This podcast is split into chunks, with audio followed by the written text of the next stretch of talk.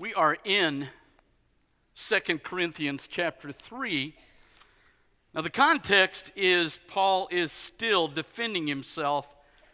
Remember, we talked about the fact that this book is not so much sequential as it is just his heart pouring out, and he's got people that have come to Corinth and blasting him, and so he's responding to their blasting. The last time we met, when we were in Second Corinthians, he talked about the fact that you guys are the proof that we have brought truth to you, and now he's going to talk about a further defense, which is the change in them. Now, the interesting thing to me, I'm always amazed that even going book by book, verse by verse, sometimes you hit exactly the section of Scripture that you need to hit for the particular issue of your day. Now, we're at a point where most of you probably don't remember, but I grew up remembering the riots in the 60s and the 70s, and that's pretty much where we are today, except I think it's a little worse. So, I want you pay close attention to what he says, because I don't care what anybody says. The only antidote, the only cure, the only fix is inside this passage. Now, it has in it a phrase that has been the most misquoted, misunderstood, misinterpreted, maybe one of the top five at least, verses in all the Word of God. The letter kills if the Spirit gives life. We've always taken that. Then I don't have to do any rules. Just love Jesus. Everything's okay. And we're going to learn when we look at the text that's not the case. So we're going to walk through this together. I want you to listen. Beginning in verse 4, listen to what he says. Such is the confidence that we have through Christ toward God. He says, We're sure of who we are. And then he goes on. Not that we are sufficient in ourselves to claim anything is coming from us, but our sufficiency is from God. He says, We don't we didn't create this, God did. Now, listen to where he goes. Who has made us sufficient to be ministers of a new covenant, not of the letter, but of the Spirit. Now, so that we understand what he's saying, he's going to argue the difference between two covenants. Now, this is imperative for you to understand that, particularly what the president said yesterday, is insane. We have an old covenant. He calls it the covenant of the letter. Then we have the covenant of the Spirit. Now, this old covenant is, and, and he mentions, he talks about uh, letter, the tablets of stone. So, what he's referencing, and that's always a metaphor for the entire law, but we're going to look at just those tablets today. Now, listen. Here's the covenant. I'm here. I have to obey these rules. No other gods, no idol. I don't take his name in vain. I honor the Sabbath. I honor my mother and father. I don't murder. I don't commit adultery. I don't steal. I don't bear false witness. I don't covet anything that belongs to anybody else. Now, this covenant is the idea that I sit in this chair and I do my best to live that out. I get up in the morning and go, okay, I'm not going to have any idols. I'm not going to take his name in vain. I'm going to honor my mother and father. I'm not going to commit adultery. I'm not going to murder. So I do my best to live this covenant, these 20 rules, or 10 rules. That'll get you flunked out of seminary right there. 10, I'm pretty sure it's 10 commandments that I'm going to get up in the morning and try to live out. Over here is a covenant of the Spirit. That is, that the Holy Spirit lives in me. Certain things have happened, and now the Holy Spirit lives in me, so I live under the direction, the power, and the domain of the Holy Spirit. Now, those are the two covenants, okay? Now, listen to what he says how cute is that? Listen to what he says. It's going to make three contrasts, two of which make sense, the last one does not. The last one shoots down all the people that think this thing is just about grace and we're okay and everything's all right. I want you to listen to everything he says today. So it makes a contrast. Listen. Not of the letter, but of the Spirit. For the letter kills, but the Spirit gives life. So here's his first contrast.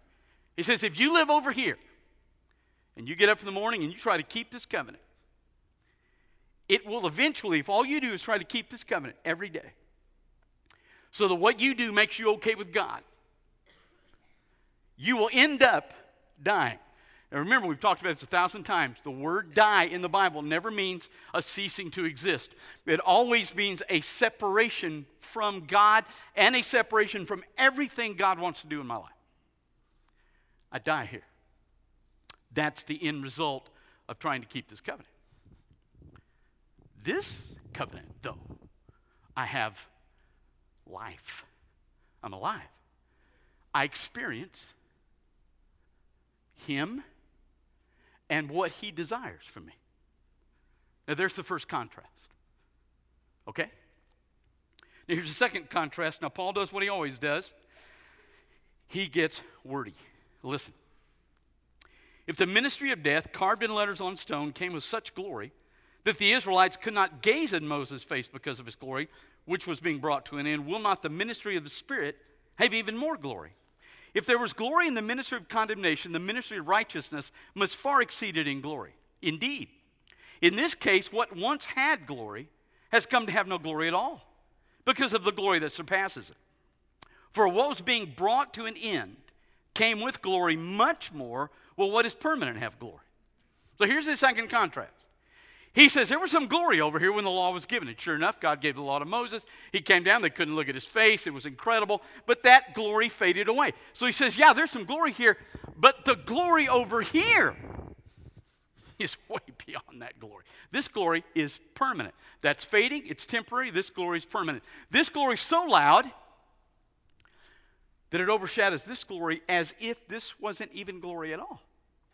Now, understand something.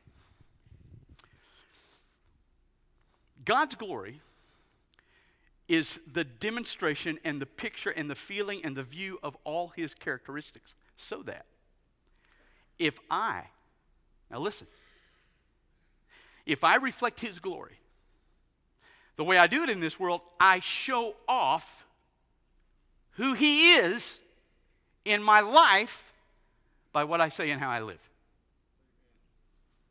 That is the glory. So we have a second contrast here, right? We have a contrast of fading glory, temporary, and now glory that is permanent. Now, those contrasts make great sense death, life, temporary glory, permanent glory. But now we come to the contrast that doesn't make any sense at all. Look in verse 9. If there was glory in the ministry of condemnation, then the ministry of righteousness must far exceed it in glory. Now he comes to his third contrast. Here it is. This is a ministry of condemnation. Over here, now if this is a ministry of condemnation, and let me explain how that works. You're over here, you get up in the morning, last commandment says, don't covet. Okay? So you get up in the morning and you've, you've gone deer hunting. Now, for you lay people, that would be my term for non deer hunters, I'll make this understandable. For you deer hunters in here, I'm coming back to Jerusalem with a deer draped across my camel. Now, for you deer hunters, it's a 110.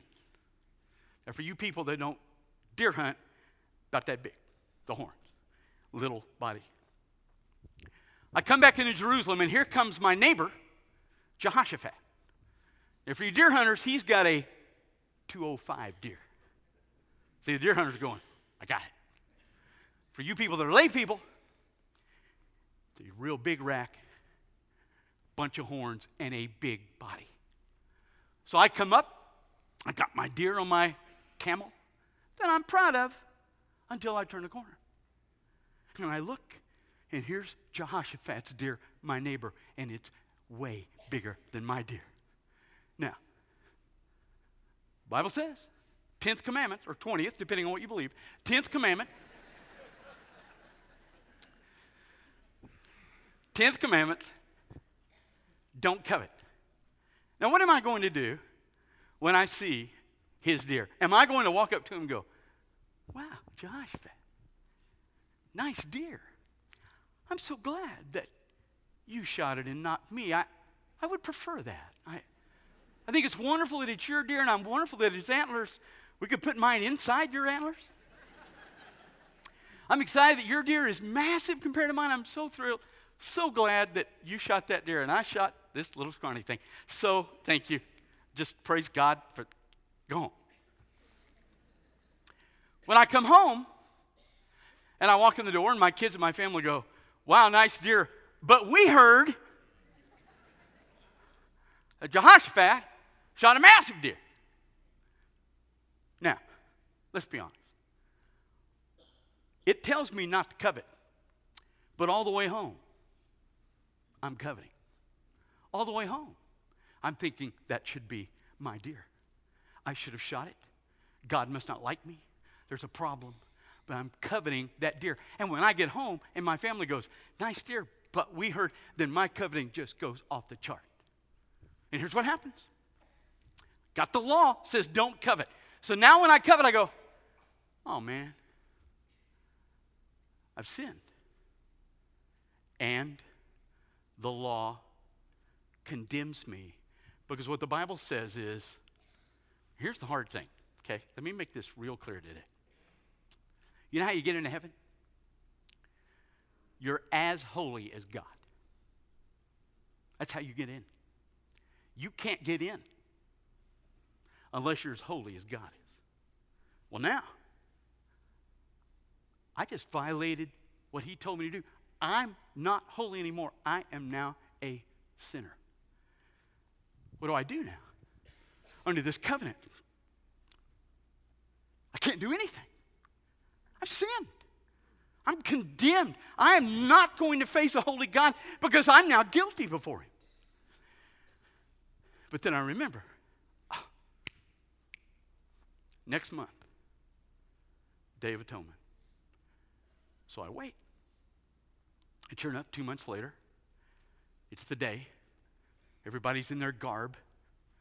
The high priest walks up the steps to the altar, walks past the altar into a room, closes the door, walks through that small room, opens a curtain, takes a lamb, and sprinkles twice. Sprinkles once for his sin. He sprinkles again for everybody else's sin. Then he steps out and he says, We're good. Now,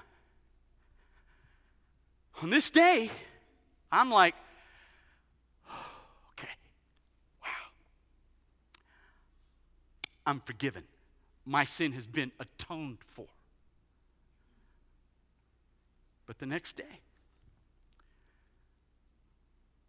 I gossip about somebody. It's not true. Now I've broken the commandment that says you not bear false witness. I'm guilty again. I'm condemned again. What do I do? What? No atonement. I got to wait a year to experience forgiveness. And really, the forgiveness is just a reprieve. And my problem is I keep sinning and I just can't stop it.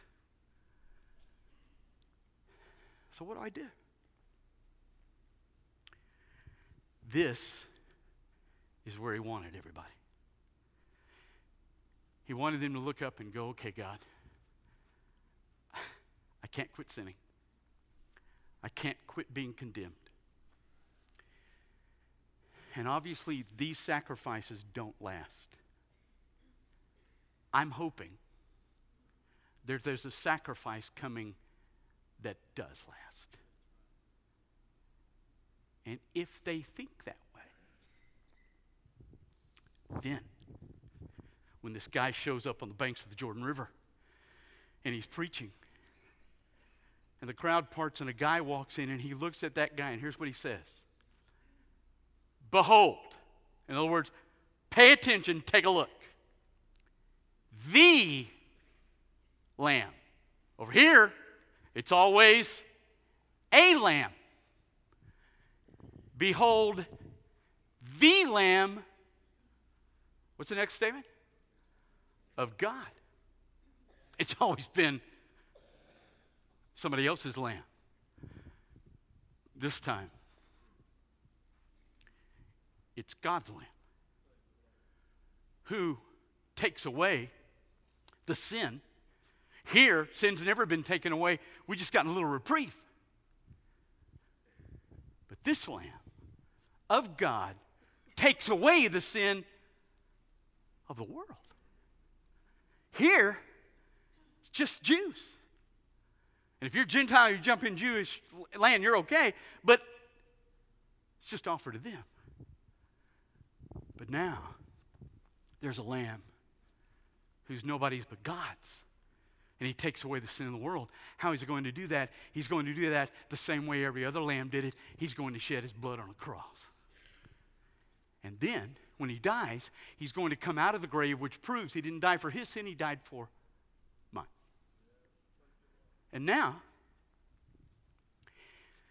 if I come to him and I say, Jesus, I'm condemned, and I can't uncondemn myself. I'm asking you, because of what you did on the cross, to forgive me and to come into my life. Now, watch. We have a ministry here of condemnation. Now, what you would expect over here is that he would say a ministry of approval, love, acceptance. That's not what he says. He says, This is a ministry of condemnation. This is a ministry of, listen, righteousness. Three things happen. When I embrace the Lamb of God, three things happen. One, the blood of Jesus takes my closet, which is skeleton filled, and cleans it out. Number two, it's now empty, so I'm still not as holy as God. So what happens is God then takes the righteous acts of Jesus because, see, he came, sat in this chair, and did it completely right. So he takes his holiness, and when I look back, my stuff's gone, and the holiness of Jesus is now in this room. And because I have his holiness and his forgiveness, his Holy Spirit, the third person of the Trinity, can now indwell. So that now we're over here. I can't stop my anger at Jehoshaphat. I can't stop my jealousy. I can't stop my coveting. I don't have the ability. But over here, over here. Now I can. Listen. Book of Romans, chapter 8. Listen. There's therefore now no condemnation to those who are in Christ Jesus. Why? Why do we have no condemnation? Because my skeletons are gone through the blood of Jesus. His holiness is in my account. I don't have any condemnation. I'm as holy as God is because Jesus made me so. Now, listen to this. The law of the Spirit of life has set you free in Christ Jesus from the law of sin and death. Now, listen carefully. God has done what the law, weakened by the flesh, could not do. By sending his own Son in the likeness of sinful flesh, and for sin, he condemned sin in the flesh. Now, listen to this phrase. In order that the righteous requirement of the law, which is what? Honor God, no idols, I don't murder, I keep the Sabbath, I don't cheat on my wife, that the law might be filled up in us who walk not according to the flesh, but according to the Spirit. Now, over here, I have the ability not to walk in the flesh. That's all I've got over here, and the flesh can't do it. But now I can conquer the flesh in the power of the Spirit, and now I can step out and, for example, when, when a deacon that I hunt with shoots a bigger deer than me. And I come in camp and his deer's bigger. My first response is going to be, well, good. That's still probably my first response. But with one difference. Over here, I can't change anything. But here, in this covenant, I can step back in the power of the Spirit and say, Lord, my attitude's wrong. It's not holy. I can't change it, but the power of your Spirit in me can, and so I'm relying on your Spirit to change my heart and my attitude toward my brother in Christ. And all of a sudden, I actually can rejoice over what he's done that differs from mine because I have the power of the Holy Spirit in my life. So Paul says, they're the two covenants. Now, you're in one of the two chairs. I don't know which one you're in, but you're in one of the two. And here's the problem we saw in our state five police officers gunned down and several others wounded. Now, when I watched part of that, I mean, if I understand, you know, there are some bad cops, there's some bad preachers, there's some bad doctors, there's some bad teachers. But on the whole, we have great police. And so when I watch them being gunned down, white cops by a, a, a black man, I realize if you're over here and the right circumstances hit your life,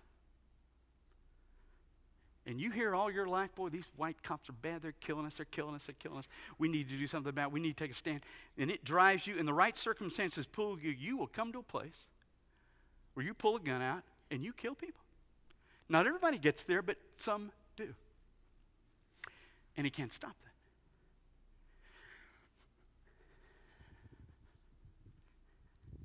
Now, if you listen to the people on TV, I was stunned I, now, the three things I heard didn't stun me because you hear them all the time. We need more jobs. Jobs not going to stop that. We need uh, more education. It's not going to stop that. We need uh, we need less guns. When the commandments were written 3,400 years ago and it said don't murder, did we have any guns back then? No. Because you can murder without a gun. It's not the gun issue, it's the heart of the person behind the gun. But yesterday, the president said, I don't even have words for this. The president said that he was going to take the recommendations of a task force, and I think that task force was appointed after the Ferguson shootings. That he was going to take the recommendations of that task force, and here's what he said We're going to federalize police. So we're going getting more federal government. And then he made this statement. I, I, I sat there and I thought, he couldn't have said that. As a matter of fact, I went back and looked it up. He said, and these recommendations will, and I don't remember the exact wording here, will ease. And then he said this. He had a parenthetical clause, and he said, now listen, if not eliminate, racial bias. Here's what he just said if we're going to let the federal government bring some new rules, that what they will do is if we bring them in, it will maybe even completely eliminate racial bias. Let me tell you something. If God's rules can't eliminate racial bias, don't think man's can. So, how does it work? This is the only hope. It's the only hope for us and them. The only way this guy is not going to kill five cops is if something changes inside him. A bunch of extra rules isn't going to change what's inside him. He's got to be changed from the inside out, and only Jesus Christ can do that. And it means us. Now, I'm just talking for myself here, so you can do what you want with this. But I love police officers. And so, as I'm watching them die, and then I'm watching a group of African Americans dancing and rejoicing over the death of these police officers. Well, my first response is, and I'm still my first response is just anger. And then I have to remember two things. I'm not to hate those that don't know Jesus. I'm to love those that don't know Jesus.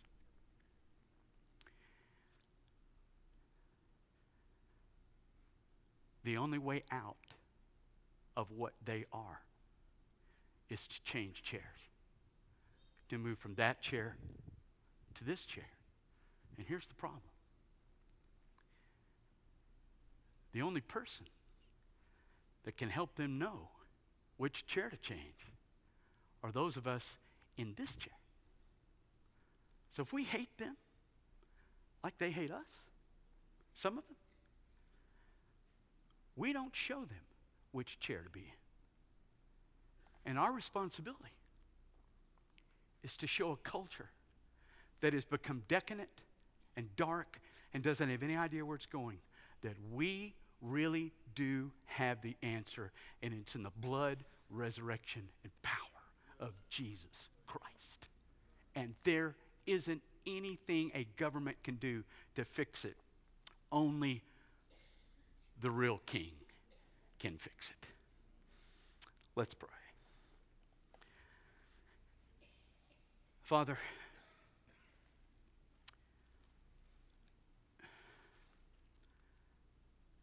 I don't even know what you think when you look down here. Got to be crushed. You love this world.